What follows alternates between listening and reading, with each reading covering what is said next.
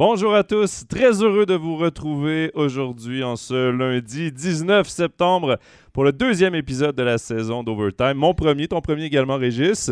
Salutations. Exact. Salut Joe, salut à tous. Et également en compagnie de Stéphane Rochette. Salut Steph. Salut les boys. Messieurs, vous êtes bien remis de votre premier week-end de hockey?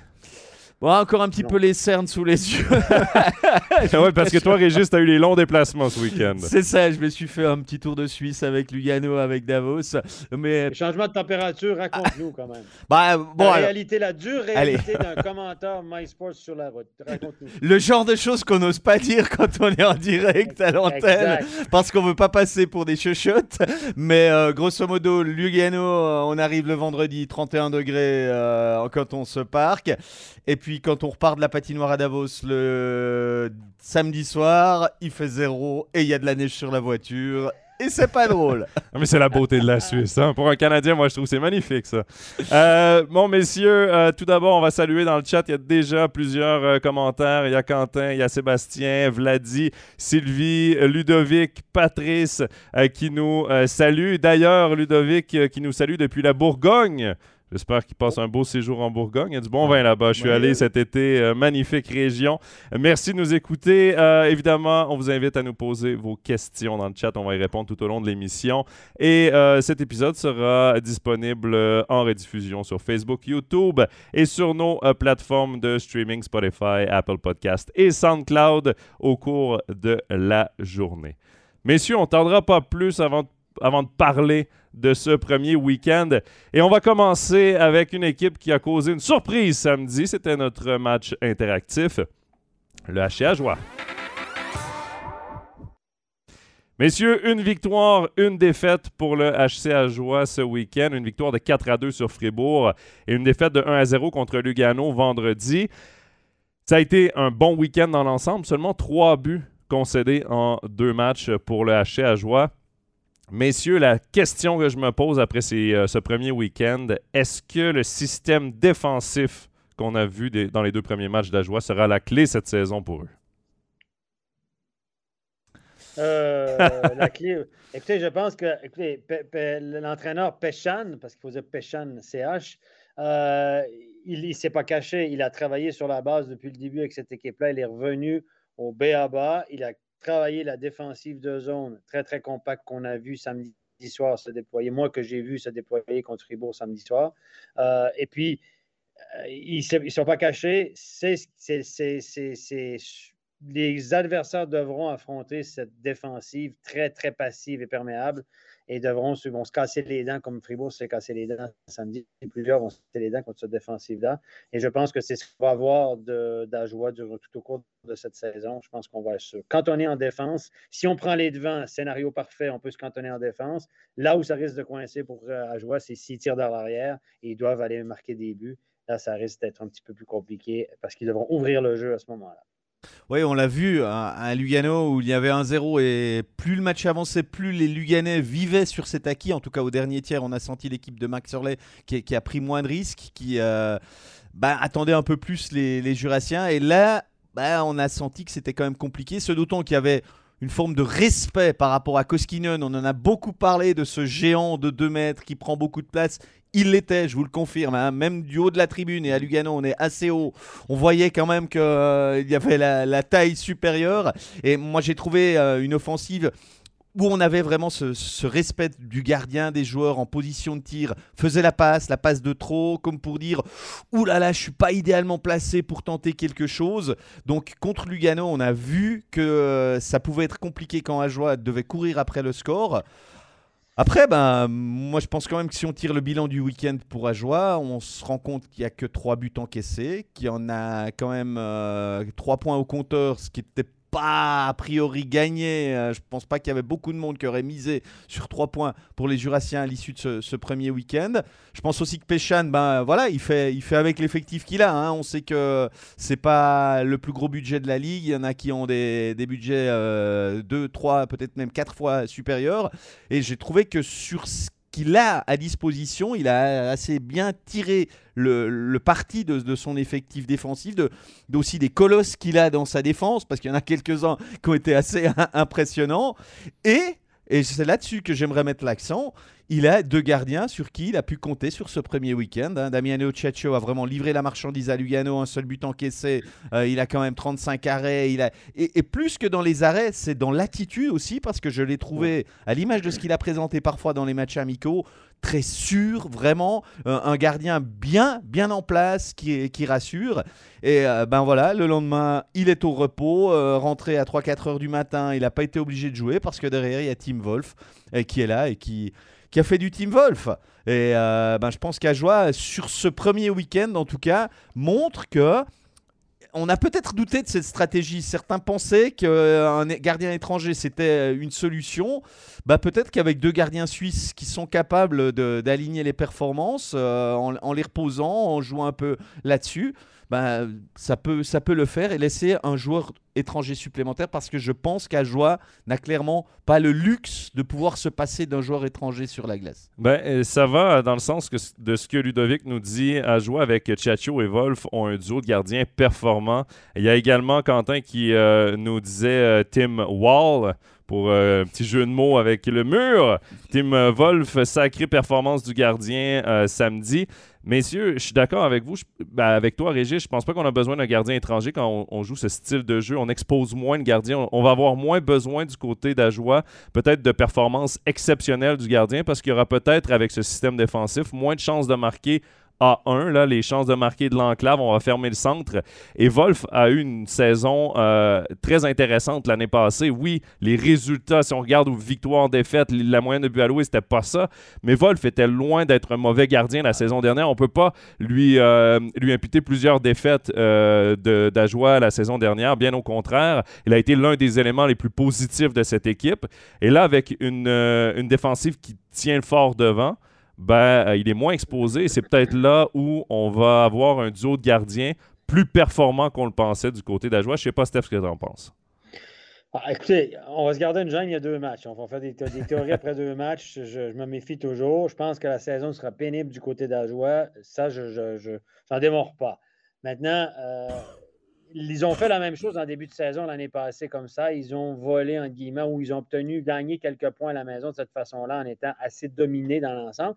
Leur style de jeu veut qu'ils soient dominés. On se laisse facilement dominer territorialement dans la zone, on donne l'extérieur, etc. Donc, c'est le style de jeu qui veut ça. Mais ça ne va pas marcher tous les soirs, les garçons, parce que là, les rebonds ont été favorables. Je veux dire, quand Fribourg a essayé, samedi, moi je parle du match de samedi, quand Fribourg a bombardé, euh, ben, le puck déviait sur une canne, sur une jambière, les rebonds n'étaient pas favorables, etc., etc. Donc ça, ça ne va pas marcher tous les soirs, on s'entend. Et Connor Hughes a donné un très mauvais but, 1-0 d'Ajoie, le but de, Le Duc. Euh, il est clair, clairement pour le gardien. Et ça, ça a donné des ailes à Ajoie. là, ils ont pris les devants dans le match, ça a mis de la pression sur Fribourg, etc. Et là, Ajoie s'est retrouvé dans une zone un petit peu plus confortable. Je dirais ça. Par contre, Fribourg n'a pas été bon sur ses supériorités numériques, n'a pas réussi à enfiler l'aiguille en début de match, qui aurait pu faire basculer euh, le truc. Moi, ce que j'ai beaucoup aimé d'Ajoie, ce qui, ce qui me dit qu'ils vont peut-être.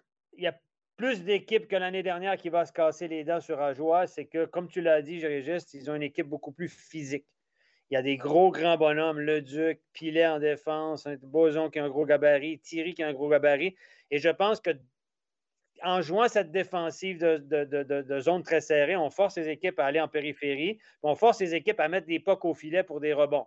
Les équipes n'auront pas le choix à un moment donné de trouver des lignes, mettre des pocs au filet, puis ça va finir par rentrer. Mais les rebonds seront très difficiles à aller chercher, les déviations seront plus difficiles à faire parce que devant le but d'Ajoie, ça va jouer drôlement dur. Il va avoir du, il va avoir du Sherwood dans le dos, puis il va avoir des. Non, mais c'est une équipe qui va jouer très physique. Moi, j'ai vu Desharnais dans ce match-là parce que ce match studio, je l'ai co-commenté. J'ai vu Desharnais se retrouver les quatre fers en l'air au moins 5-6 fois devant le but. Le puck arrivait, on ne savait pas où était le puck, mais on voyait Desharnais voler d'un côté et de l'autre. Là, je me suis dit, attends, là, il s'est passé quoi? C'est Thierry, c'est Pilet, c'est il recevait un coup de Sherwood dans le dos. Donc, c'était difficile pour les attaquants de Fribourg. Euh, Berchi s'est fait brasser, euh, Sprunger s'est fait brasser, Motet s'est fait brasser. Donc là, aller à l'intérieur de cette boîte-là pour marquer sur des rebonds, des déviations, ça va être compliqué. Et je pense que ça, je pense que Péchan a regardé son équipe et s'est dit OK, je n'ai pas le choix de jouer comme ça parce qu'on est, on est un petit peu plus faible que l'ensemble du championnat, mais avec la physique qu'on a, on va faire mal. Et je pense que ça va faire mal de jouer contre Ajoie, les garçons. Moi, je pense que c'était aussi une construction à la base de Julien Vauclair, qui a, eu l'occasion pendant deux mois et demi, trois mois, de bien voir cette équipe, d'analyser aussi ce qui manquait la saison passée, où ben, clairement on avait des gabarits de Swiss League. Je pense qu'on peut on a vu de la Swiss League, on a vu de la National League, on se rend compte qu'il y a des kilos, qu'il y a des centimètres de différence entre les deux ligues. Et il s'est dit, les gars, on n'a peut-être pas besoin. Parce que, quoi qu'il en soit, le talent, c'est extrêmement compliqué à aller le chercher. On a bien vu que pour Ajoa, aller chercher des, joueurs confirmés en pleine force qui cherchent un, bon contrat. Ajoa ne, peut pas euh, forcément les, gratter. Par contre, ces gabarits-là, peut-être qu'à coût moindre, j'arrive à les obtenir et au moins là, on arrive à compenser quelque chose qui nous a manqué dans ce rôle de néo-promu, de petit poussé qu'on avait l'année passée. Et puis, plusieurs fois, et, personnellement, ça m'a vraiment gêné, l'image que j'ai encore à Zouk de ce fameux 11 à 0, c'est une, une équipe qui se faisait vraiment rentrer dedans, brasser constamment et qui était complètement larguée physiquement. Au moins là, il y a un élément sur lequel tu peux bâtir. Et, après, bah, ça, repose aussi sur un coach qui est conscient et qui joue sur cette force. Ça va faire mal d'aller jouer à joie. C'est ce que je comprends euh, des, premiers matchs. Et ça, c'est une bonne nouvelle. On n'est pas euh, une victime. On ne sera pas une victime toute la saison. Non. Si vous voulez venir gagner chez nous, il euh, va falloir payer, le prix. Et ça, c'est une bonne mentalité. Euh, je m'en vais dans le chat, messieurs. Euh, il y a Patrice qui dit quand les attentes sont peu élevées, euh, c'est plus facile, oui, de les atteindre, mais ça peut motiver une équipe. Peut-être qu'à jouer à voir tous les, les, experts, tous les journalistes, tous les fans de hockey les placer derniers, peut-être qu'eux croient qu'ils sont peut-être capables de se battre dans cette ligue-là, non pas pour une place en playoff, mais du moins pour un respect dans cette ligue-là aussi, pour montrer... Éviter, va éviter la relégation si tu finis cette année, il ne faut juste pas finir dans les deux derniers. Ben, c'est ouais. 11 et 12. 11 et 12 pour Ajoie, c'est parfait. ta saison, ta saison se finit tout de suite, ouais.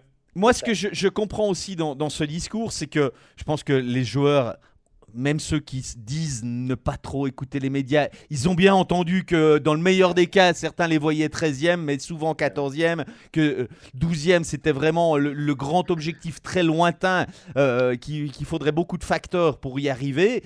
Mais les joueurs ne sont pas rentrés à Lugano avec la mentalité du petit qui allait dire bon, on vient, on va voir comment ça se passe. Moi, j'ai trouvé qu'il y avait quand même une mentalité de dire on est là pour se faire respecter, on veut montrer qu'on a notre place. Ce que j'ai pas senti en début de saison passée, où on sentait une équipe dès le départ, on est petit, on vient sur la pointe des pieds, on veut rentrer tranquillement dans cette ligue. Et il n'y a pas tout à fait la même chose dans les têtes. Et ça, c'est aussi important. Et je pense que ça s'est vu sur ce premier week-end. Je reste dans le chat, messieurs. Valentin Pilet qui est rendu avec plusieurs fans euh, à travers nos abonnés. Euh, important défense, dit Ludovic. bien vendu. bien vendu samedi. Hein. Oui, très bien. Euh, il, dit, Ludovic, qu'il va taper dans l'œil de plusieurs directeurs sportifs s'il joue aussi physique.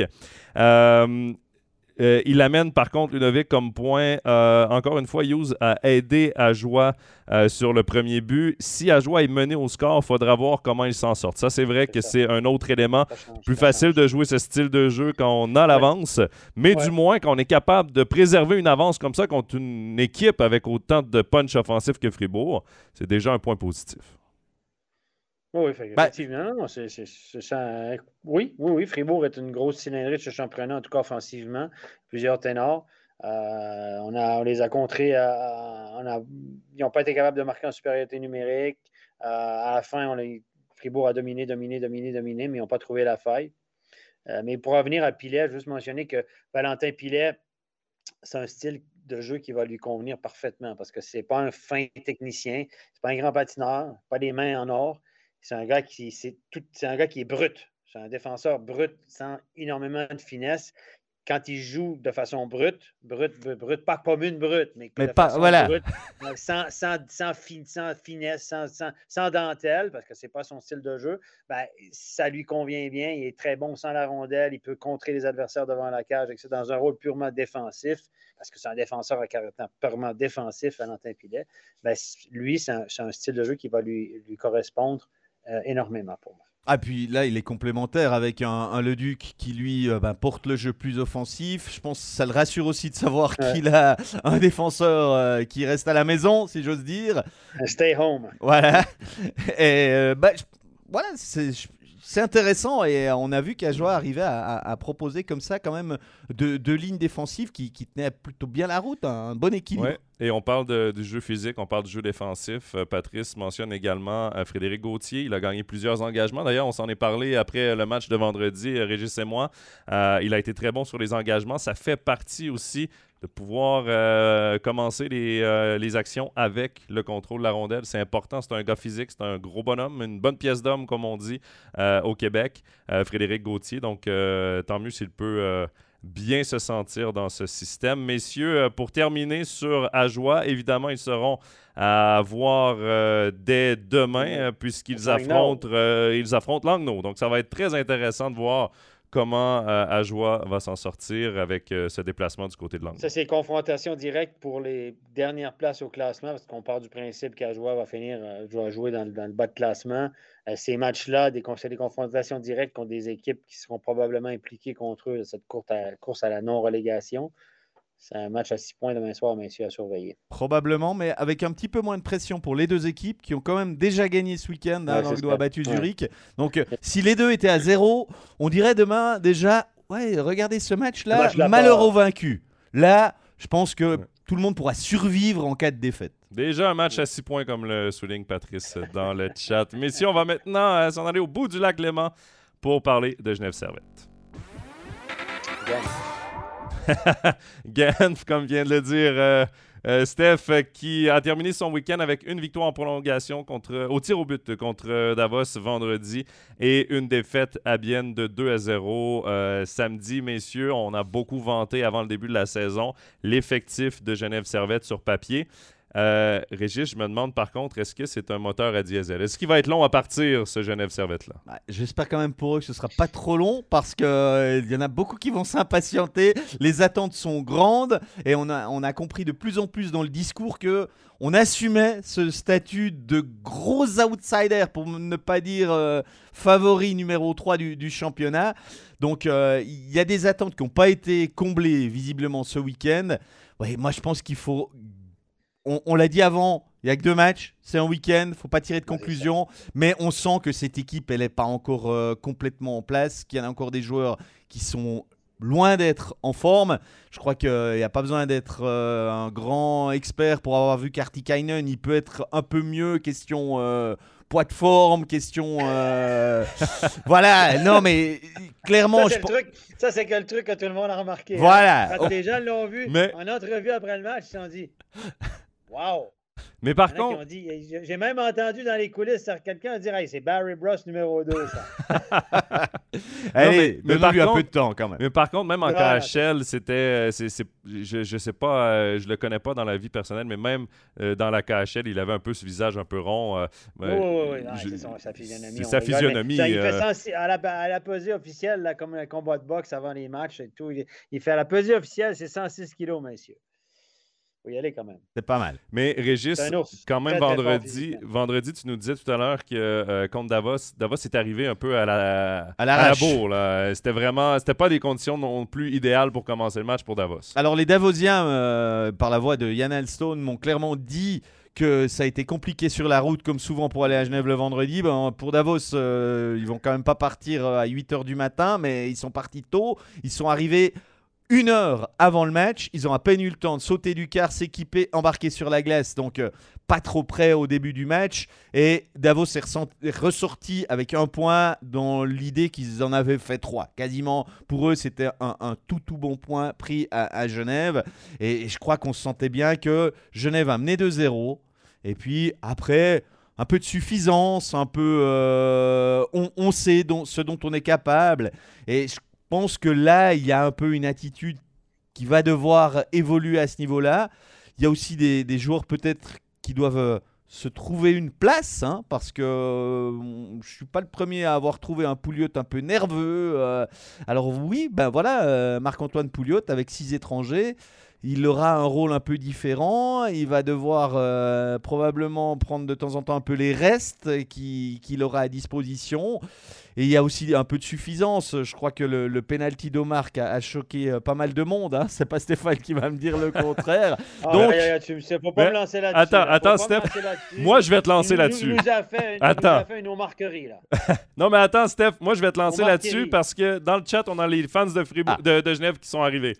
Euh, Kevin nous dit euh, Je pense qu'il y aura des automatismes à retrouver. Euh, on voit qu'Artikanen et Omar se connaissent bien et qu'ils peuvent, faire des dégâts. Mais par contre, Thibaut répond Omar et super spectacle, mais pas d'efficacité à mon point de vue. Est-ce que tu penses, Steph, que oui, il y aura du hockey spectacle des soirs avec Omar et mais par contre, on va peut-être trop jouer le spectacle et pas assez le championnat? Est-ce que c'est trop des artistes? Je pense, non, je pense pas. Ils vont être efficaces. Ils vont faire leurs points, les garçons. Ils vont, ils vont choper des matchs le samedi, ça n'a pas fonctionné. Et Ils, vont faire. Omar fait la moitié de ses points sur le power play année après année, les gars. Donc, sur le power play, ils vont aller chercher. euh, les deux vont aller chercher, euh, aller entre 25 et 40 points sur le power play. Et puis, ils vont aller chercher à peu près la même chose euh, à 5 contre 5 dans les matchs faciles. Ils vont choper des, soirs à 2, 2, 3, 4 points. Euh, pas inquiet. La préparation, euh, Artikainen a commencé sa préparation un petit peu plus tard. Il a eu l'autorisation d'arriver un peu plus tard. Donc, euh, il y a peut-être un petit peu moins de. Euh, il n'est pas peut-être physiquement pas au point, à mon avis. Euh, voilà.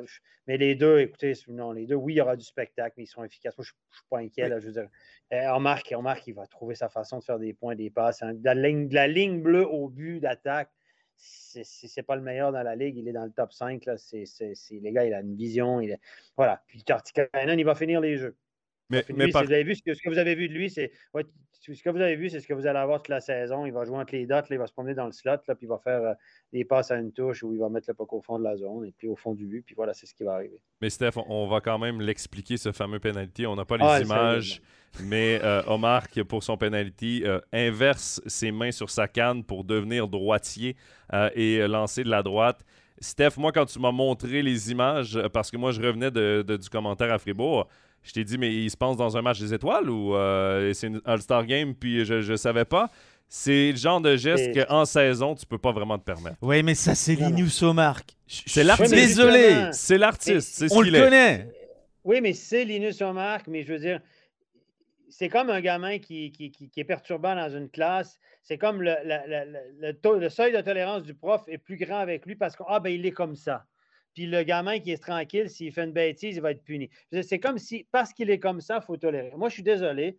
Moi, je vais vous dire un truc. Omar, il y a deux, trois ans en arrière, je n'aurai pas de date et tout ça, mais on m'a raconté que Pa- Pa- Patrick Aymon ne l'a pas envoyé euh, en séance de pénalty. Et puis, il s'est mis à râler sur le banc en disant Ouais, à Genève Servette, euh, pour aller tirer au pénalty, il faut gagner à la loterie ou quoi? Alors, Patrick Aymon savait très bien qu'en l'envoyant, ça allait être une feinte YouTube. Puis lui, il voulait gagner le match. Il dit Moi, je n'ai pas besoin que, Linus Omark tourne sur YouTube. J'ai besoin que Linus Omark me marque un but. Il dit Je ne sais jamais qu'est-ce qu'il va me faire. Et puis lui, M. Omark l'a mal pris, etc. Et là, moi, je suis Yann Cadieux. Quand je l'ai vu faire samedi, là, le match n'était pas gagné. C'était important. Il y avait un point en jeu. Il va, il fait un truc incroyable, pas possible. C'est ridicule ce qu'il a fait. Il change ses mains, puis il rate sa feinte, il tombe. C'était raté complètement. Alors, lui, il préférait finalement que sa feinte soit faire un truc pour être sur YouTube plutôt que de marquer un but peut-être tout simple, mais qui compte pour un pour son équipe. Alors, moi, ça, j'appelle ça être un peu selfish. C'est mon, attitude à moi. Et puis, moi, si je suis Yann Cadieux, être selfish, ça veut dire individualiste. Moi, si je suis Yann Cadieux, je ne le renvoie pas les prochaines fois. Je, le rencontre, puis je dis si tu me refais ça, tu ne me me refais plus jamais ça, parce que tu ne vas plus jamais aller en pénalty. À Bienne, l'année passée, il y a deux ans, il a fait la même chose. C'était moins pire un peu. Il a pris le puck au milieu de la glace, puis il a fait boum, boum, boum en partant. Puis là, il a pris son truc, puis il a raté. Au moins, il l'a fait entre la rouge et la bleue. Tu dis, OK, c'est bon, je vais passer à la télé. Super. Mais là, honnêtement, c'est- tu fais ça à l'entraînement, All-Star Game, tu fais ça pour rigoler, tu fais un concours, mais tu ne peux pas faire ça dans un match qui compte pour un point. C'est juste pas professionnel, c'est individualiste pour moi. Alors moi je comprends tout à fait ce que tu dis Stéphane, que tu le prends dans le bureau, tu lui expliques que ça se fait pas et tout. Je suis pas convaincu quand même qu'au prochain tir de penalty il va quand même pas le faire. Hein. Ça, je, vous donne mon sentiment personnel. moi la question que je me pose c'est l'influence que ça a sur le reste de l'équipe. Parce que Aujourd'hui, on sait que Genève a une grosse formation avec 3 quasiment 4 lignes. Il y a des joueurs qui poussent derrière pour avoir du temps de jeu, pour avoir à se montrer, pour avoir, juste l'occasion de montrer qu'ils méritent tout ce qu'ils bossent à l'entraînement. Et il ne faut pas que ça devienne entre guillemets, ce qui euh, pollue euh, l'atmosphère, ce qui gâte l'état d'esprit. Parce que je lis bien une des questions du, euh, du chat et je suis assez d'accord avec ça. Il n'y a pas que la ligne Omar, Tanner Richard ah et Artikainen, il faudra quand même que derrière, les trois autres, elles, soient au niveau. Et euh, Genève ne peut pas compter que sur ceux-là pour marquer des buts et en marquer 8 tous les soirs. On l'a vu à Genève. Ah, ils, ont trois hein. bonnes lignes. Ils ont trois bonnes lignes. Attends, moi, je ne suis pas inquiet pour Omar. Artikainen, là, ils vont faire de la dentelle, mais ils vont, marquer des buts. Ça, moi, je suis pas inquiet. Ça reste des joueurs excellents, extraordinaires. Messieurs, ça fait, réagir dans le chat. Euh, Ludovic qui dit ce genre de penalty, ça envoie un message aux autres équipes qui est pas terrible. Cette suffisance sur le penalty n'est pas admissible, limite une faute professionnelle. Euh, Kevin Bouffard euh, qui dit on est clairement d'accord avec Steph. après, c'est toujours la même question. Tu préfères avoir Omar avec ses défauts ou ne pas l'avoir? Ça, c'est la grande question. Mais moi, la réponse, elle va venir du vestiaire, comme tu le dis, de Genève Servette. D'avoir des superstars, oui, c'est impressionnant sur le papier. Oui, on se dit cette équipe-là a tout pour se rendre jusqu'au bout. Par contre, si le, c'est quoi, c'est si le, Jello prend pas le Qu'est-ce qu'il prend pas euh, C'est quoi l'expression? La mayonnaise, ouais. Ah, Jello, c'est chez nous. si la mayonnaise prend pas, euh, c'est bien beau d'avoir beaucoup de vedettes, mais euh, à un moment donné, il faut qu'il y ait une cohésion d'équipe, il faut qu'il y ait une cohésion dans le vestiaire. Et trop souvent, dans l'histoire du hockey, on a vu des grosses cylindrées, des, des équipes remplies de vedettes qui n'avaient pas cette cohésion-là. Mais laissons-leur du temps. Linus Mark a connu une très bonne saison il y a deux ans. A même été assez bon en playoff, euh, je dirais. A fait son job en tout cas.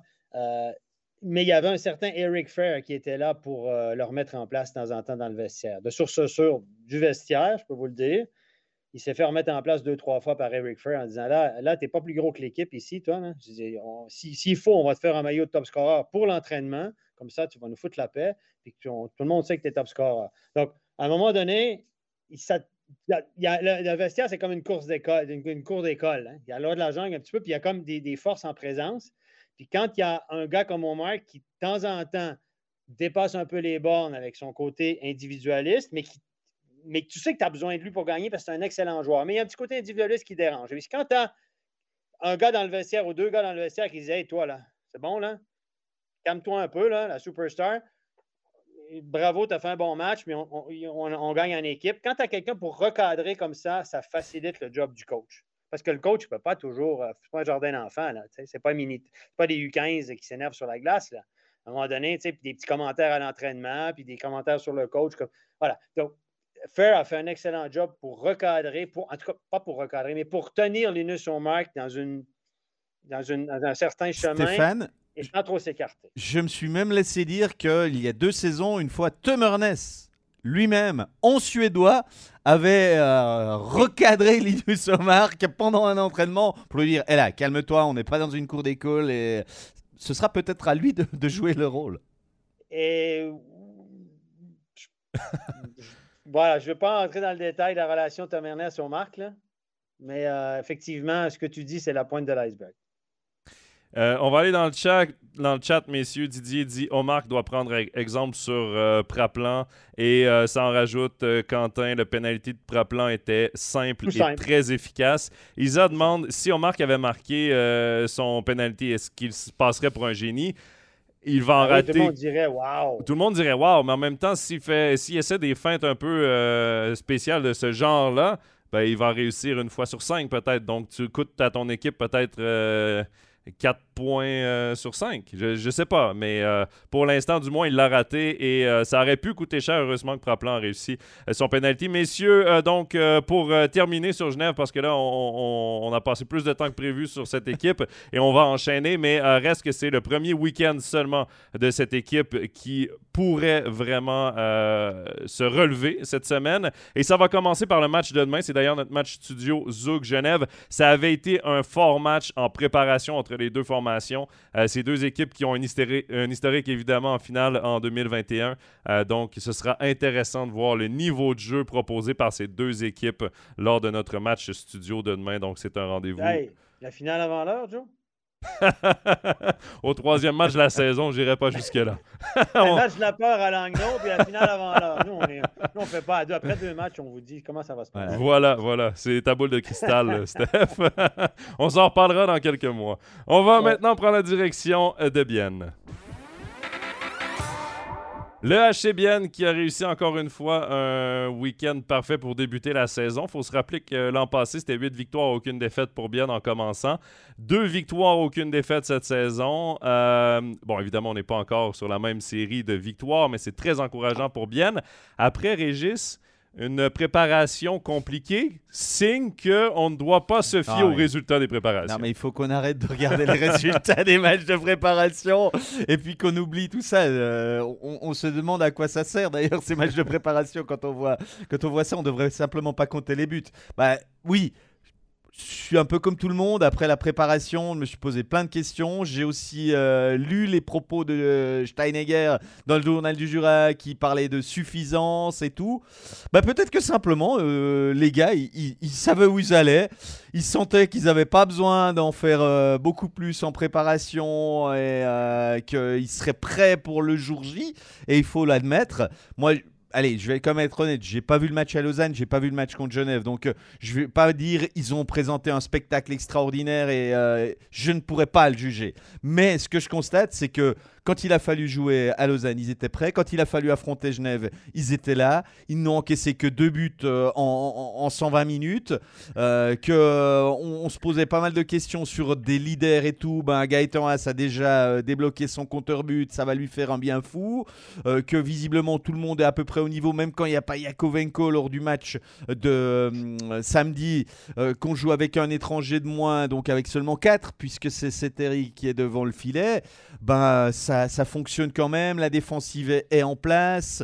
Euh, je trouve que cette équipe, ben, elle répond présent quand on l'attend, avec quand même un petit, un petit élément qu'on a peut-être un peu sous-estimé, c'est qu'il manquait beaucoup de monde en préparation. Et ce week-end, ben, ils étaient euh, pratiquement tous là. Hein. Ils, ont, ils ont tous pu jouer, ceux qui ont été blessés, euh, à part Van Pottelberg évidemment. Mais donc, il y avait de nouveau le retour de Bienne, le vrai Bienne, pas euh, celui qui est à, trois lignes, mais le vrai Bienne. Je pense que ça, ça a fait un petit peu de bien. Mais bah voilà, le championnat commence et l'équipe de Tormanen, elle est là. Mais Steph, je ne sais pas si on peut faire un parallèle, euh, mais on regarde la saison dernière, les équipes qui ont le mieux performé sont souvent les équipes qui ont eu le moins de changements durant l'été. Euh, c'est la constance du groupe de garder le même noyau. Et ça a été le cas pour Fribourg la saison dernière, pour Zug. Euh, et si on regarde bien, très peu d'arrivées, très peu de départs. On a quand même gardé le même noyau. Est-ce que tu penses que mhm. justement, l'image de préparation sert vraiment à la préparation, mais on sait très bien où est-ce qu'on s'en va quand la saison commence? Moi, je, suis, euh, moi, je pense que oui, il y, a un peu de ça certainement, la, la continuité dans l'effectif qui est pour quelque chose. Mais moi, je je pense que Tormainen n'était pas plus rassuré que nous, que vous et que tout le monde à la veille du premier match de championnat. T'as beau dire c'est que des matchs amicaux, mais quand tu n'avais pas tout ton monde, il y a plein de bonnes raisons pour dire bon, hein, ça n'a pas bien marché. Sauf que tu te dis, oh là, j'espère que ça tourne parce que je pense qu'il a été rassuré. Moi, j'ai analysé le match de vendredi parce que c'est notre match studio. J'ai beaucoup aimé l'organisation de Bienne. J'ai beaucoup aimé ce que j'ai vu de Bienne. C'est une équipe qui est structurée avec des protocoles, des guidelines bien précis un gardien qui a fait les bons arrêts, une équipe qui joue avec la sérénité. Euh, j'ai beaucoup aimé ce que j'ai vu de, cette équipe-là euh, vendredi, donc qui était visiblement, malgré les résultats des matchs chimiques, très bien préparé. J'ai moins vu le match de samedi. Je pense que samedi, ils ont eu un petit peu de réussite. Ils ont que 20 ils ont deux buts en power play, ils ont, ils ont, shooté que 20 fois face à Genève Servette. Genève a peiné un peu en supériorité numérique. Mais euh, j'ai j'ai bien aimé ce que j'ai vu de ce, ce bien-là. Moi, ce que j'aime de cette bien-là, bien-là, c'est que c'est une équipe qui semble assez spontanée, bien coachée visiblement, assez spontanée. Et j'aime beaucoup parce que c'est une équipe qui a du talent. C'est une équipe qui, tu as des joueurs qui. Vous avez vu la passe de. Oh, le but gagnant contre, contre euh, la Lausanne, quand Tobias Stéphane fait sa sortie hasardeuse, et ce n'est que le nom. Euh, offert est sur un patin, et puis euh, il aurait pu shooter au but, il fait la passe de l'autre côté à Olofsson qui a la cage ouverte. Je veux dire, offert à ce petit talent-là que j'aime bien. Olofsson est talentueux. Damien Brunner est un génie, un sens du jeu. Kunti a un sens du jeu extraordinaire. Uh, Gaetan a un bon sens du jeu. Uh, tu as Love en défense. Tu as uh, Yakovenko qui, qui, joue que sur son sens du jeu parce que le reste de sa game, c'est correct sans plus, mais il a, il a, une, vision, il glisse bien sur la ligne bleue. Et j'aime beaucoup ce bien-là qui a cette, ce petit truc, ce petit sens du jeu qui fait que c'est pas une équipe qui est brute, c'est une équipe qui, joue tantôt, je disais Valentin Filet, c'est brut de chez brut, là, Valentin Pilet. Et là, je trouve que bien, il joue beaucoup sur son talent des là, etc. Ils ont un petit éclair de génie qui fait que un peu comme Fribourg, c'est une équipe pour moi assez talentueuse. Tout à coup, tu dis même un soir dominé où ça va moins bien, ben, ils vont réussir à marquer le petit but qui va faire la différence. Le petit truc qui est choquant un peu pour les autres équipes, parce que me semble qu'on a bien joué, on aurait mérité mieux. Hop, ils s'en sont sortis. Et j'aime ça de bien, j'aime cet, éclair de génie. Freestyle un peu. Hein. Moi, on aime assez ce, style parce qu'elle est un peu imprévisible des fois, mais en même temps, il se passe quelque chose à Bienne. On, on s'ennuie pas. Il y a quelque chose. Hein. C'est pas une équipe. Euh, ouais, bon, voilà, elle fait son devoir. Elle fait. Non. On sait pas ce qui va nous attendre. Tout d'un coup, ça peut être 2-0, mais ça peut être 8-7. On l'a vu l'année passée avec Berne. Et c'est aussi la magie du HC Bienne, je trouve, d'avoir ces joueurs-là. Et euh, dans le chat, les gens sont surpris. Il y a, Arnaud euh, qui dit très surpris du HCBN. Euh, Fabrice, euh, respect toujours prêt au bon moment, le HCBN. Kevin qui revient avec Haz qui sera sous la loupe. Euh, cette année, mais qui euh, pour l'instant a réussi sa rentrée après deux matchs. Donc ça, c'est du positif parce qu'évidemment, un joueur, quand il l'attend avant de mettre ce premier but, surtout en sachant la pression qu'il a, va serrer un peu plus la canne, va se poser plus de questions, alors que le hockey, c'est souvent l'instinct euh, qui est la clé. et Thierry qui nous dit bien, fait du bien. Ils peuvent en gagner 10 de suite et en perdre 10 de suite. C'est vrai que ça, ça va être la clé, ça va être la constance aussi dans cette saison du HCBN pour éviter de se faire peur comme l'an passé et risquer de, manquer le top 6. Oui, effectivement. Moi, je, pense qu'ils vont être. Moi, je les vois dans le ventre mou de toute façon. Est-ce qu'ils vont accrocher une place dans le top 6 Peut-être. Sinon, peut playoff, mais ils vont être là autour avec des bons ou des mauvais passages. Mais c'est une équipe qui, euh, a un petit côté imprévisible. Et puis, bon, le gardien euh, fait le job. Hein. Dans le match amico, on avait des doutes. Là. Mais euh, le gars, il a accordé deux buts en deux matchs, pas si mal. Moi, je pense qu'il sait ce qu'il vaut, c'est Terry. Quand c'est un match amical, peut-être que dans la tête, ça reste pour lui un match de préparation et il, doit peut-être pas tout montrer, l'étendue de son talent en, vue d'affronter les, vrais adversaires qu'ils connaîtront pas. Et quand c'est le jour J, ben, je pense qu'il sait se préparer. C'est quand même un gardien qui a, joué sur le plan international, qui a des titres. Euh, donc, ouais, on n'a pas pris un, gars qui débarque et il a, il a répondu présent, comme tu dis. Après, voilà, Bien n'a pas vraiment amélioré son contingent par rapport à la saison passée. Est-ce que quand tout le monde sera au-delà de cette première période qui est aussi un peu de rodage dans pas mal d'équipes, quand ça carburera vraiment, est-ce que Bien a encore de la marge pour progresser, pour vraiment faire partie du top 5, top 6 Là, j'ai une petite réserve sur ce côté-là. Alors peut-être que quand je vois un Genève où si la mayonnaise, euh, elle prend comme on dit, et que tout le monde tire à la même corde, je suis persuadé qu'il y, a le potentiel pour être au-dessus du niveau du HCBN. Pour revenir sur le gardien, il y a Ludovic qui dit difficile de dire ce que sera euh, le HCBN, euh, car on ne connaît pas son gardien étranger. C'est vrai que oui, on, le connaît par statistique, on sait ce qu'il vaut comme gardien, mais ce qu'il réussira à accomplir, c'est euh, un, gros point d'interrogation, alors que Joran van Pottelberg, on sait ce qu'on a comme gardien, et ce sera évidemment l'une des clés du côté du HCBN, justement, d'avoir un, gardien dominant. Et bon, on parle, on a Olofsson qui est revenu dans le, dans le chat.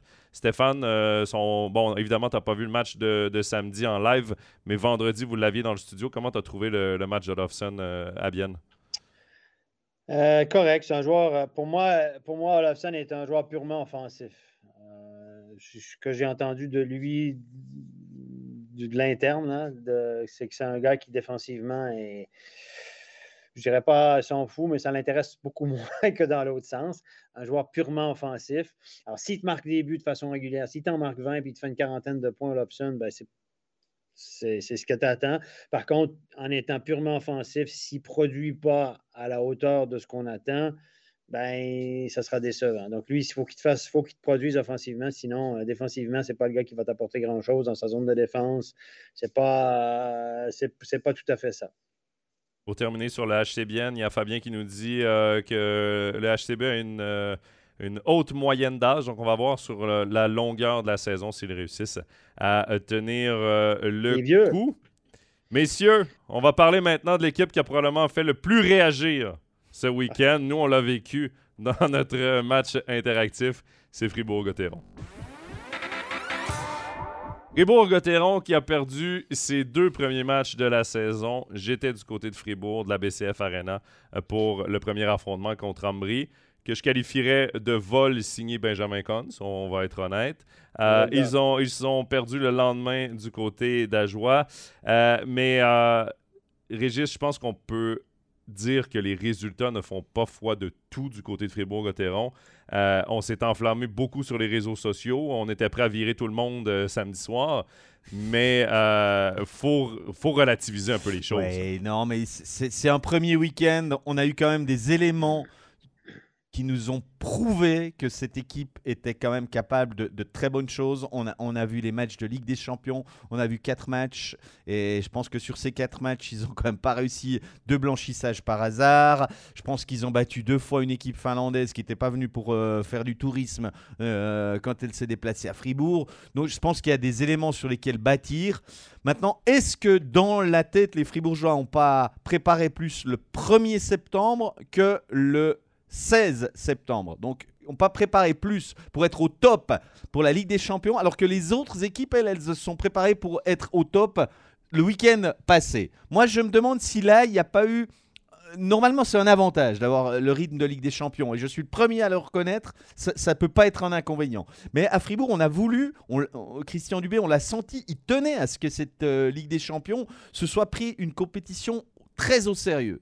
Alors, euh, c'est magnifique. Nous, on est très heureux parce qu'on diffuse les matchs et on a vu du, spectacle. Mais est-ce que quelque part, quand même, on ne s'est pas un petit peu euh, reposé sur, euh, sur ses succès face aux Finlandais et face à cette équipe norvégienne? Et puis, ben, après, il y avait un Ambry bosseur avec un gros gardien. à joie à, présenter un peu le même profil. Hein. et il manquait ce, ce petit plus sur, sur ce week-end. Voilà, moi je pense qu'il faut pas paniquer.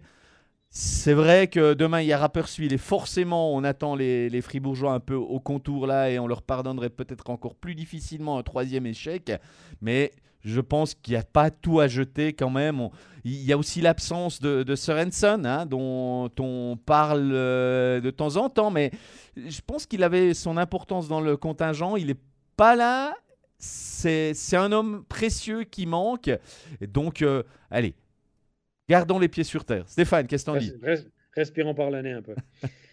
non, mais écoutez, quand Christian Dubé, là, dimanche matin, vous êtes levé, allez chercher le, le, déjeuner, la tresse du dimanche et tout. Tu dis, bon, avec un peu de recul, chouchou, par ta femme, tu dis là, franchement, euh, vendredi. Tu connais bien l'intérieur des ménages, hein, quand même. non, non, non, mais moi, moi Steph, moi, Steph, tu m'as donné faim avec la tresse, là. J'ai pas dîné. Essaye de pas trop parler de tresse, là. Non, mais en général, les joueurs ont congé le dimanche en Suisse. Dimanche et mercredi, c'est les journées de congé ou à peu près. Des fois, il y a de la force le mercredi, mais le dimanche, en général, on, donne, on fout la paix aux joueurs. Puis là, tu, comme entraîneur, ben, tu as les émotions le samedi soir, puis là, ce dimanche matin, tu prends du recul. Tu dis, bon, vendredi, on a eu nos chances de marquer, on a dominé, on a fait face à un Benjamin Cons qui a dansé sur la tête, qui a tout arrêté. Avec un peu de chance, avec un, réalisme normal, on gagne ce match-là, on fait trois points.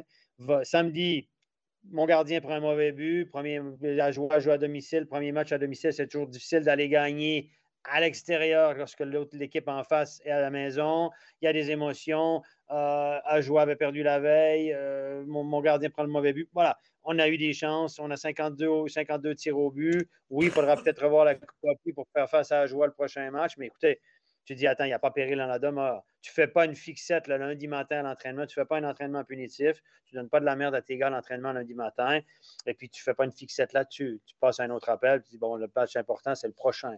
Donc, tu dis, dans un week-end normal, dans une configuration normale avec une réussite normale, on s'en sort avec peut-être 4-5 points ce week-end.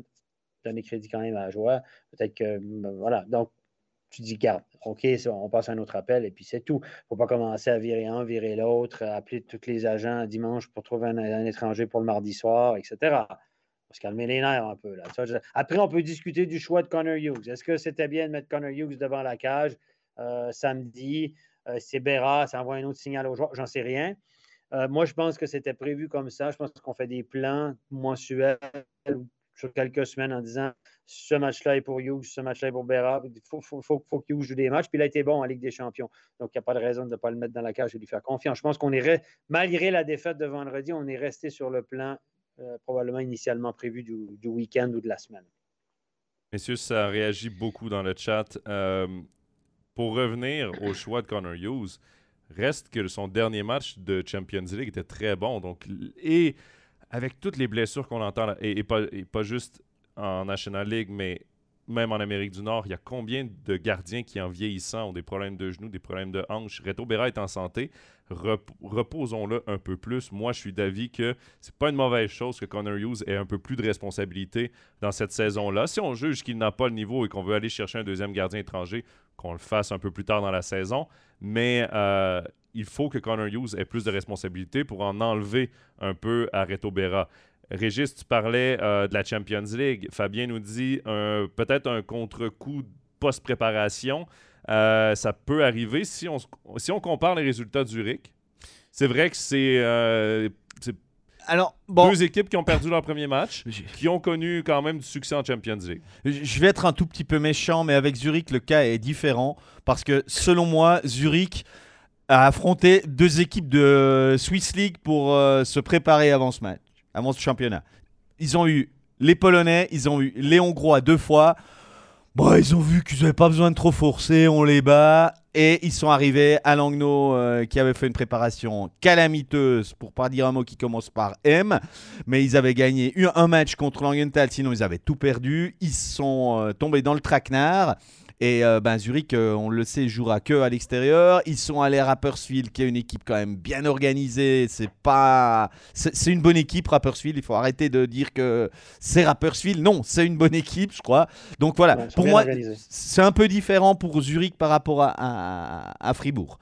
en tout cas, je l'analyse comme ça. Ce donc temps qu'on sait qu'à Zurich, il y a une petite tendance à l'autosuffisance. Hein. Selon Docteur Cerf, c'est plus grave.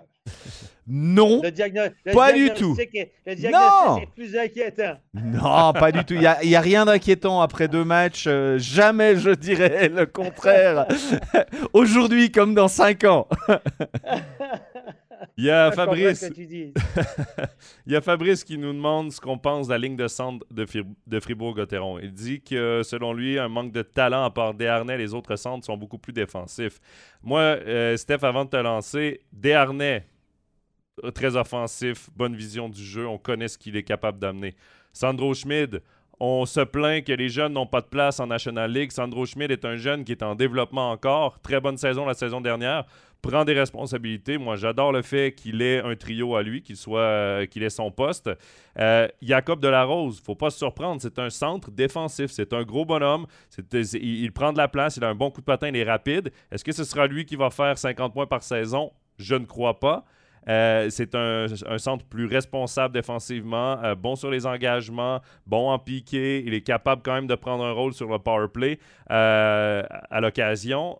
Et finalement, Samuel Valzer comme quatrième centre. Steph, je trouve ça dur de dire qu'il y a un manque de talent sur ce. Peut-être de punch offensif, oui, mais avec les ailiers qu'on a, on peut se permettre d'avoir des centres responsables.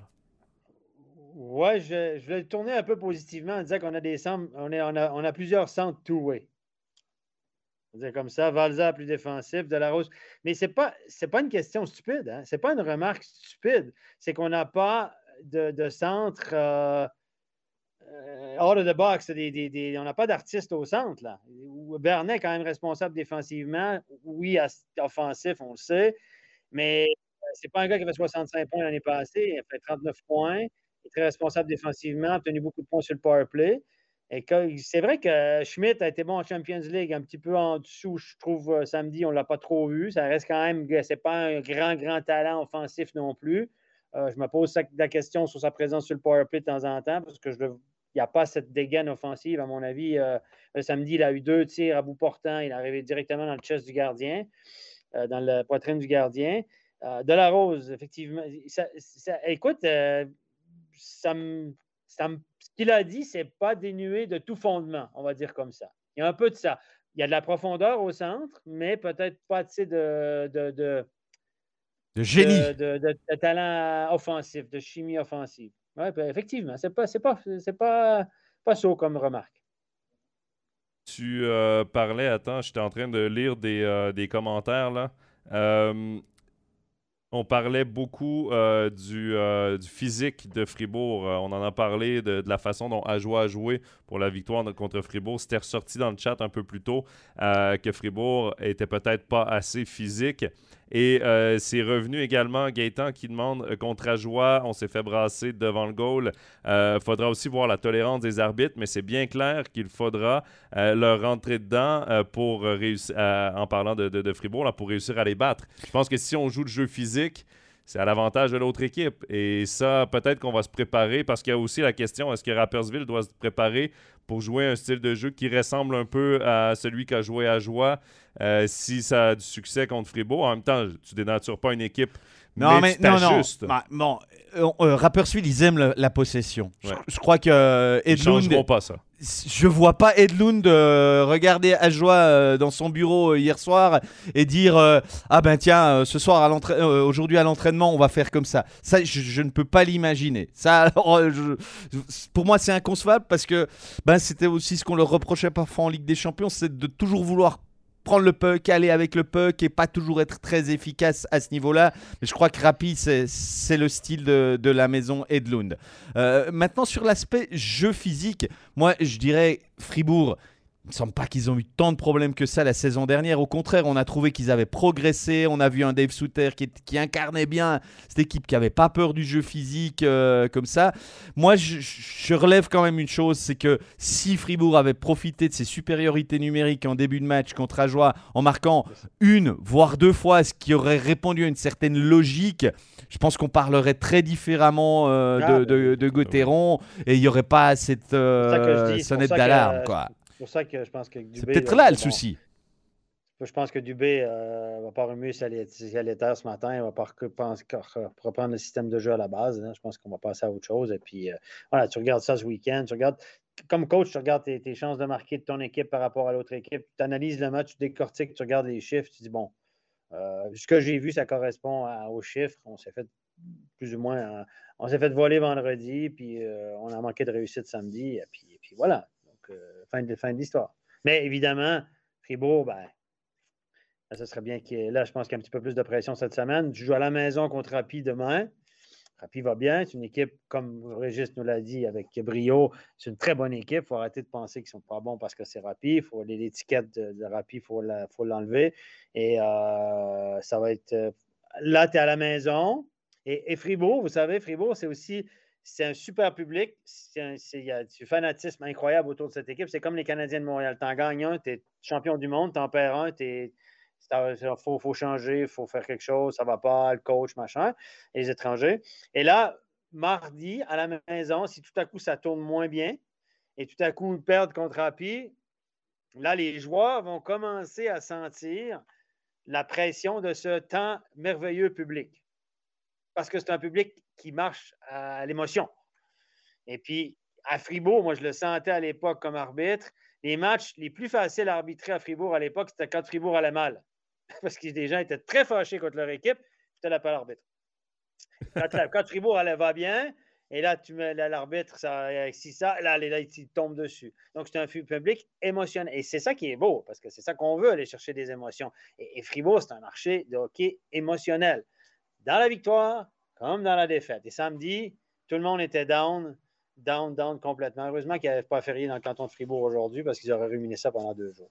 Il y a quand même des, euh, euh, euh, il y a quand même des gens qui vont rester positifs. Kevin qui nous dit pas bon début de saison pour Fribourg, mais je, je ne les enterrerai pas trop vite. Sébastien, l'année passée, ils ont mal commencé. On se souvient, il y avait eu quatre défaites de suite et ensuite, on a vu le reste de la saison. Moi, pour avoir été au match vendredi à l'ouverture locale, honnêtement, le premier tiers, c'était bien, bien disputé. Deuxième et troisième période, Fribourg a contrôlé le match. Quand on met la deuxième vitesse, tu vois quand même qu'il y a de la profondeur de banc, qu'il y a quatre trios qui roulent bien. Le quatrième bloc, quand c'est York, Valzer et, euh, et, Rossi ensemble, ils jouaient déjà ensemble la saison dernière. C'est un quatrième trio de luxe. Euh, ça, ça, va très. Il y a de la profondeur. Il faut rester calme euh, cette saison. Et Ludovic qui nous demande Dido, est-ce qu'il n'a pas été compensé? Chris Di Domenico Attendez Marcus Sorensen. c'est ça. Attendez-le. Parce que c'est un ailier, c'est un gars qui est capable de faire des points. Attendons de voir ce qu'il est capable de nous donner avant de dire que Dido n'a pas été compensé. Je pense que où on peut dire aujourd'hui que Di Domenico a manqué, c'est sur les supériorités numériques. Son, sa grinta, tout ce qu'il amène dans l'émotion sans parler du joueur qu'il est techniquement et capable de, de tout, j'ai envie de dire, du meilleur souvent, presque souvent, presque tout le temps d'ailleurs.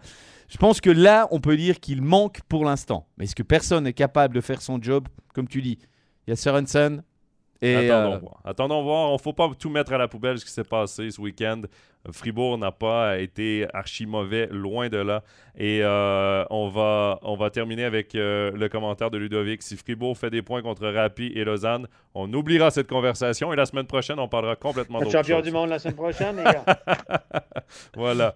Messieurs, il nous reste une équipe à discuter et c'est Lausanne. Le LHC euh, qui a remporté son euh, premier match de la saison du côté de Davos. Un beau retour parce que ça, mal, ça avait mal commencé. Un but rapide la première minute, 2-0 euh, après 20 minutes de jeu. Mais on a réussi à revenir dans ce match et à l'emporter au tir au but. mais Régis, est-ce que tu penses que Lausanne est trop tiré par ces étrangers? Est-ce que les étrangers sont la locomotive et est-ce que c'est un problème pour Lausanne? Alors en tout cas, moi, ce que j'ai vu, c'est une équipe qui repose essentiellement sur ses étrangers, qui euh, m'inquiète en poil dans la mesure où je trouve qu'il y, a beaucoup de joueurs suisses que j'ai trouvés en deçà ou en dedans ou euh, tout ce qu'on veut. En tout cas, moi, j'ai énuméré un petit peu les, rares Suisses qui m'ont euh, un petit peu tapé dans l'œil sur ce match à Davos, où euh, j'ai vu un Jäger qui, a, confirmé le, bien qu'il a montré la saison dernière et euh, pleinement justifié. C'est pas parce qu'il a prolongé de trois saisons, il, y a, juste une semaine euh, qu'il s'est arrêté et reposé sur ses lauriers. Donc lui, c'était pas mal. J'ai vu un Ria qui a pointé le bout de son nez quand même et qui a, montré qu'il était euh, présent et je pense qu'on pourra compter sur lui. Mais derrière, j'ai trouvé qu'il y avait beaucoup de joueurs qui traînaient un peu leur spleen et ça m'inquiéterait un poil. Quand même, il faut contrebalancer ça parce que s'ils ont gagné à Davos, ils ont fait comment Vous me direz? Ben oui, c'est qu'il y avait des vrais étrangers qui ont été les locomotives, euh, qui ont répondu peut-être un peu à certaines critiques qu'on avait pu émettre ou en pensant que est-ce qu'il y avait le niveau euh, supérieur au niveau des étrangers quand on compare à d'autres formations, euh, notamment à l'autre bout du lac ou comme ça? Ben moi j'ai trouvé qu'un Kovac avait été excellent.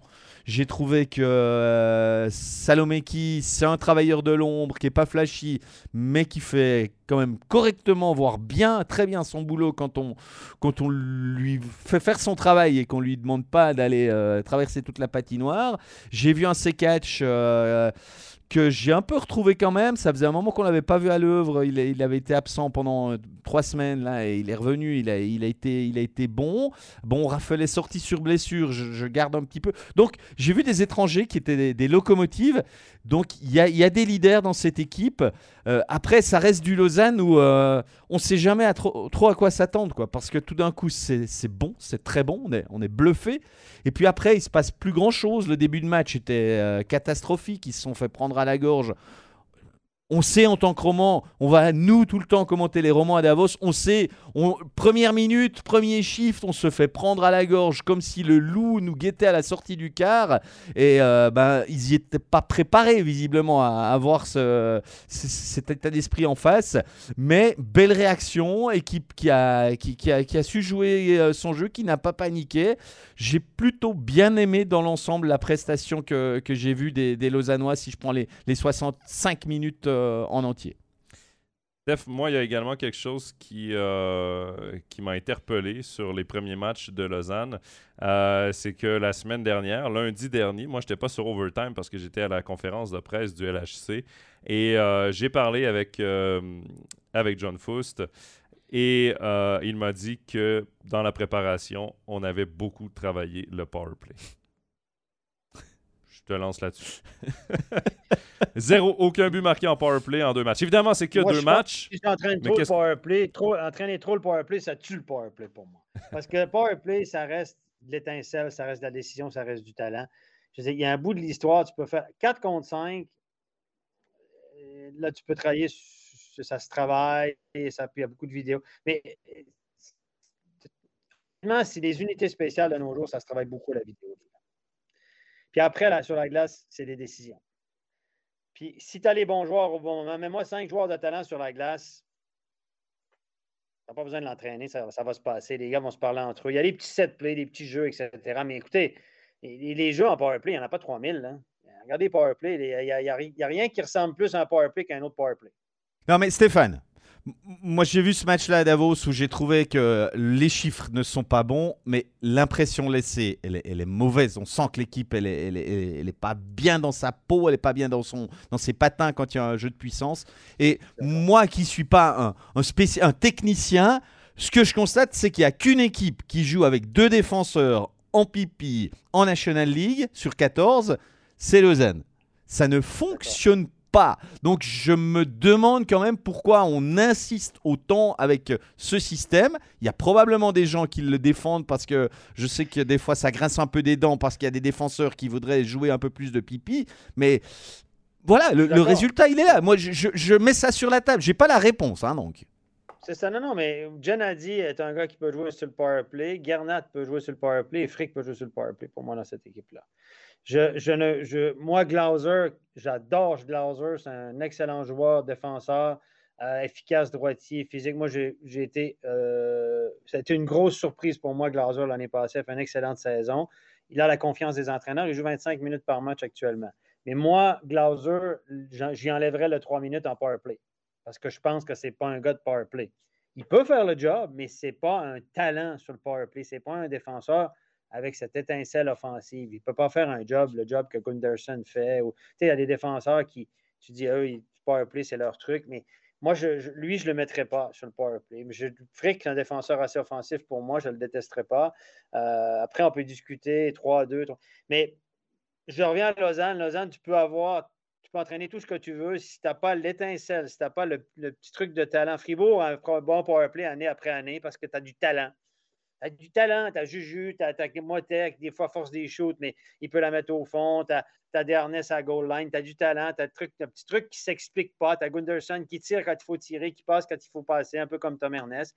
Mais tu peux pas, c'est pas des trucs, tu peux pas l'entraîner en disant ben, quand il y a ça, tu fais ça, quand il y a ça, tu fais ça. C'est une décision que tu dois prendre dans l'action. Et moi, moi, Kovac, sur le mur à droite, je ne suis pas convaincu. Je pense que ce n'est pas un gars qui prend des super bonnes décisions. Je l'ai vu allumer des étoiles, euh, décalquer la tête de ses coéquipiers devant le but, euh, euh, donner des bombes, faire une, passe devant le but, mettre une bombe d'un patin sur son coéquipier. Je trouve qu'il n'a pas cette finesse-là. Il est un joueur assez brut, brut, Kovac. Il patine vite, il, déplace de l'air, il peut shooter, il va marquer sur le roche. Les gens vont l'aimer parce qu'il y a un petit côté spectacle. À 5 contre 4, moi, c'est Odette que je verrais là. Je pense que le gars qui a ça, hein, ce, petit, flair offensif, c'est Odette. Ce petit truc qui peut prendre la bonne décision, monter le puck en haut, le mettre au milieu, le mettre en bas.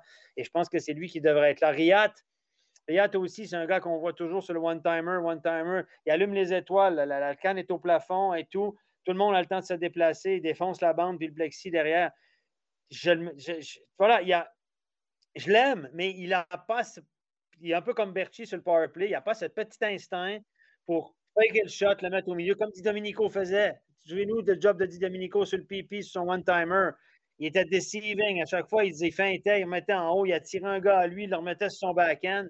Et ça, c'est du talent. Et je trouve que du côté de Lausanne, on n'a pas trouvé encore, on n'a peut-être pas le talent, on est peut-être trop un peu trop brut. Un, Fuchs devrait avoir un rôle important sur ce power play-là. Je ne l'ai pas vu. Fuchs a fait un paquet de points sur le power play à Bienne quand il jouait avec qui? Yannick Radgeb à la pointe en haut. Défenseur purement offensif. Radgeb travaillait à la ligne bleue. Fait qu'elle fait, quel shot, la donnait à Fuchs. Fuchs rentrait, tac. Et je trouve qu'à Lausanne, depuis deux ans, on n'a pas ce petit truc de plus, ce petit talent de plus où on n'a pas mis les pièces du puzzle en place pour avoir cet éclair de génie qui relève essentiellement de l'inexplicable, du talent. Il y a un tout bout de l'histoire que ce n'est pas le coach. Il n'y a pas l'oreillette dans passe, mais en haut, ça serait, super d'avoir une oreillette des fois. Dire, mais ça ne marche pas comme ça. C'est comme l'instinct du marqueur, t'as ou t'as pas. Et du, côté de, de, de, de Lausanne, ben, il, y a beaucoup de candidats pour le power play, mais des très très bons candidats, il n'y en a pas tant que ça. On va, on, je ne sais pas si je suis dur dans mon, dans mon, dans mon, dans mon explication, là, mais je le perçois comme ça. On va un peu dans le chat, euh, messieurs. Il y a Patrice qui nous demande est-ce que Boson est blessé, n'a pas été aligné ce week-end? Oui. il est blessé. Euh, c'était euh, prévu qu'il manque le début de la saison.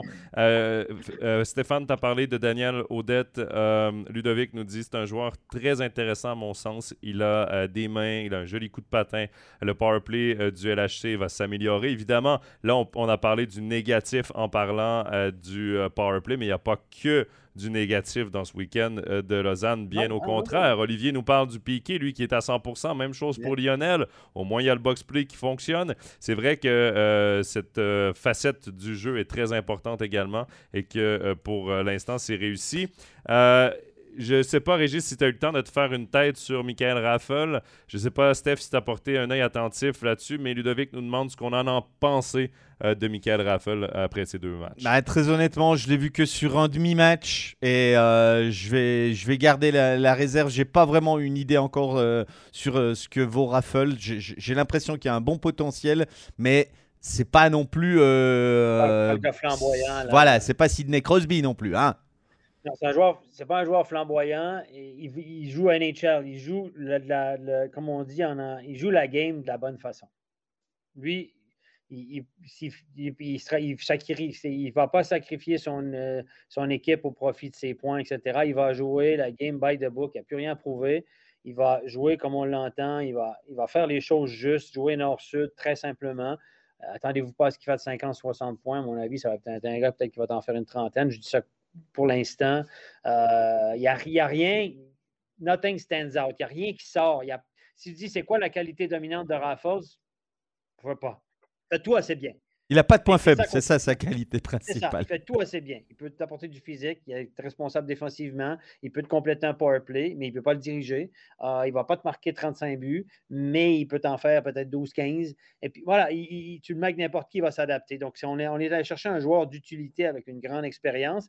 Et selon mes infos, on allait chercher aussi pour le vestiaire. On avait besoin d'un leader dans le vestiaire, un gars qui a une grosse expérience, qui de temps en temps met le pied par terre et dit Hey, les boys, c'est pas comme ça que ça va là. Et, faut, et on avait besoin peut-être de ce leadership positif dans le vestiaire du côté de Lausanne. En tout cas, euh, c'est ce ce ce que mes oreilles ont entendu de, de, l'acquisition de Raffon. On est allé chercher pour l'ensemble de l'œuvre. Est-ce qu'on est si on peut dire comme ça? Alors qu'Odette, on est allé chercher, par exemple, pour son côté très offensif. Hein? Euh, voilà, Salomaki pour son énergie. Donc, euh, voilà, c'était les, raisons pour lesquelles. Mais là, ce qu'on voit, c'est ce qu'on voit de ces joueurs-là, ben, comprend, ça correspond à ce qu'on a été chercher. Maintenant, est-ce que ça s'imbrique comme il faut pour que le Lausanne ait du succès? Ça, ça reste à voir. Mais moi, je pense que euh, Odette est sous-exploité pour l'instant. Je vois Odette à 5 contre 5 attendre constamment la rondelle. Très peu de temps de possession.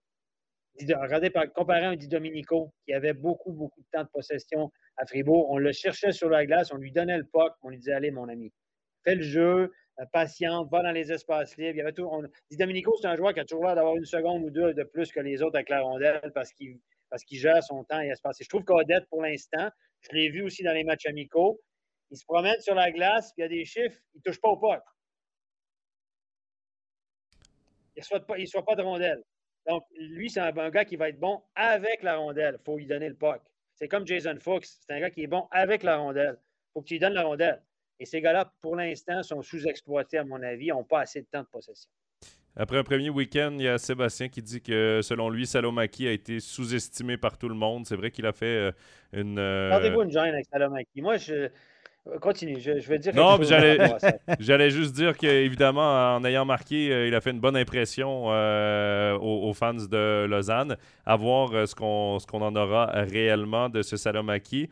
Steph, je te laisse finir. Ouais, moi, Salomaki, les gens vont l'aimer parce que c'est le genre de joueur il va vite, il mouline, puis c'est comme Brendan Gallagher. C'est le genre de joueur où tu dis, ah, lui, il travaille. Parce qu'il brasse la tête, parce qu'il patine, puis il bouge les pieds vite, vite, vite et tout. Là, les gens, puis euh, t'as coup une boîte, il met une mise en échec, puis il bloque un tir. Les gens aiment ça parce que lui, il mouille. Mais après, il faut que tu regardes l'ensemble de l'œuvre. Il y a des gars qui glissent, qui ont l'air plus paresseux, mais qui sont plus efficaces. Moi, je ne suis pas sûr que Salomaki est d'une grande, grande, grande efficacité. Euh, je pense que c'est un joueur d'utilité plutôt défensif. Mais moi, je l'ai vu dans le match de, vendredi prendre de très mauvaises décisions au checking. Je connais un peu le style de Lausanne, puis je me dis, oh, là, il n'a pas compris là, que je l'ai vu prendre des, sans la rondelle des décisions, tourner à gauche au lieu d'aller à droite, s'attirer dans le fond, euh, être en retard sur son back-checking. Crois qu'il n'est pas bon. Je dis juste que les gens vont l'aimer parce que ce qu'on voit, c'est Ah, lui, lui, lui, il casque de travers de temps en temps, comme Brandon Gallagher. Mais comme, Martin Saint-Louis a dit à Montréal, à un moment donné, c'est pas ça le hockey. Là oui, de temps en temps, il faut cravacher, mais là, tu ne peux pas être dans, la brouille dans le toupette, euh, la première pendant 40 secondes, puis dire Ah, lui, à travers. Ça prend un petit peu d'efficacité. Il voilà, donc, son énergie va faire qu'on va l'aimer. Puis là, il a marqué un but. Ben, bravo. Euh, mais je ne suis pas sûr que sur l'ensemble de la saison, ça va être le gars qui va être le plus efficace euh, pour, pour, le, pour son équipe dans plusieurs phases de jeu. Moi, si je regardais ses décisions, il y a des trucs qui m'ont un peu dérangé dans son jeu pour finir avec, euh, avec Salomaki, euh, Sébastien euh, nous, nous, me reprend, pas seulement pour son but, mais plus pour son travail, exactement dans le même sens que tu allais, Stéphane. ton ordi, Stéphane, commence un peu à, à boguer. là. On va, on, va, on va rapidement mettre fin, ben, pas tout de suite, mais j'y vais avec quelques petits commentaires en finissant. Sébastien nous dit Je comprends pas Foust qui continue à changer ses lignes. On a vu en préparation Ugly, Jäger et Raffel, ça fonctionnait. Il a déjà réussi à changer ce trio. même chose pour Ludovic. J'espère que John Fuss ne va pas trop brasser ses lignes. Un mal récurrent euh, les dernières saisons. Et pour finir sur Lausanne, euh, il y a Olivier qui nous demande euh, Régis, comment as-tu trouvé Ivar Poulenov, son premier match avec Lausanne? Alors, très honnêtement, les deux premiers buts, on va dire qu'ils n'étaient pas forcément inarrêtables enfin les deux buts de, Davos du premier tiers. Donc il est un peu à l'image de son équipe. Il est, je pense qu'il était un peu comme toute son équipe, encore un peu dans le quart. Et euh, m'a fait un peu souci quand même sur ce début, sachant ce qui s'était passé avec Stéphane euh, le match précédent. Je vais pas y revenir très très longtemps. Euh, voilà, il, c'était pas voilà. Et après, on peut conclure en disant que les gardiens de Lausanne ont été assez bons? Mais pas excellent ce week-end. Après, voilà, il termine avec un pourcentage de euh, quasi 92. Il a, ensuite, il a, il, a, il a vraiment euh, fait son match. Il a été bon, il a été présent. Mais je pense que c'est encore un poil insuffisant si on compare avec ce que d'autres gardiens ont présenté sur le week-end. Voilà. Alors, justement, c'est ce que je disais aussi, que les gardiens de Lausanne sont bons, mais est-ce qu'ils vont voler des points ou est-ce qu'ils vont permettre à leur équipe d'aller chercher un 9 ou 12 points de plus à la fin de l'année, faire la différence entre une quatrième place et une huitième? Je ne suis pas sûr. Tobias Stéphane se fait trouver une fois. Oui, Forster est de proche, il se fait trouver vendredi. Ah, il n'est pas faible, mais il aurait pu l'arrêter. Euh, la dernière sortie, peut-être que c'est. voilà, mais il pas par un goal. Hein? Donc, euh, voilà, peut-être qu'il y a un point de plus ou deux points de plus dans l'escarcelle, ça change la donne. Et puis là, tu me dis que Pounenov, ça a été correct, c'est arrêtable, il n'a pas arrêté, etc. Mais ça fait combien de points de plus sur le week-end si ton gardien, Terminator dans le goal. C'est ça, c'est ça, c'est là où est la différence. Peut-être Lausanne a quatre points au lieu de deux ce week-end si tout à coup ses gardiens sont là. Parce que mais on peut, encore une fois, ces genres de trucs, on ne peut pas leur dire qu'ils ont été faibles, on ne peut pas leur reprocher grand-chose, mais s'ils en avaient arrêté un de plus, ça aurait fait une grosse différence. C'est juste? On peut lire. Voilà. Voilà. Euh, Steph, pour finir, euh, il y a des internautes qui euh, ont des plans de carrière pour toi. Pierre qui nous dit pourquoi Stéphane n'est-il pas coach? Il a la science du hockey. Donc, on voudrait, de son- de son côté, il veut te faire revenir comme coach. Et Vladi répond Steph doit revenir, mais comme arbitre. Donc, voilà. si tu te cherches un plan de carrière, nos internautes en ont déjà trouvé si tu veux changer. Mais on va te garder à MySports le plus longtemps possible. Euh, pour finir avec Lausanne Régis, on va te retrouver évidemment demain puisqu'ils affrontent Cloton, le néo-promu. Euh, on va te retrouver au commentaire. Intéressant. Euh, voilà pour euh, notre tour d'horizon euh, des différentes équipes. Il ne me reste qu'à vous souhaiter euh, une bonne journée et surtout à vous donner un rendez-vous pour demain. Le studio dès 19h25, on va retrouver Stéphane. Le studio, c'est le match entre Zug et Genève. Régis sera du côté de Cloton. Moi, on va me retrouver jeudi pour un overtime NHL un peu spécial avec un invité de marque. Je ne vous en dis pas plus. Suivez-nous sur les réseaux sociaux pour en avoir plus de détails. Et sur ce, ben, je vous souhaite une bonne semaine et gardez en tête qu'il n'y a que deux matchs de disputer à la saison. Tout ce qu'on a dit là peut être complètement faux la semaine prochaine. voilà, bonne journée. Bye Bye. Ciao.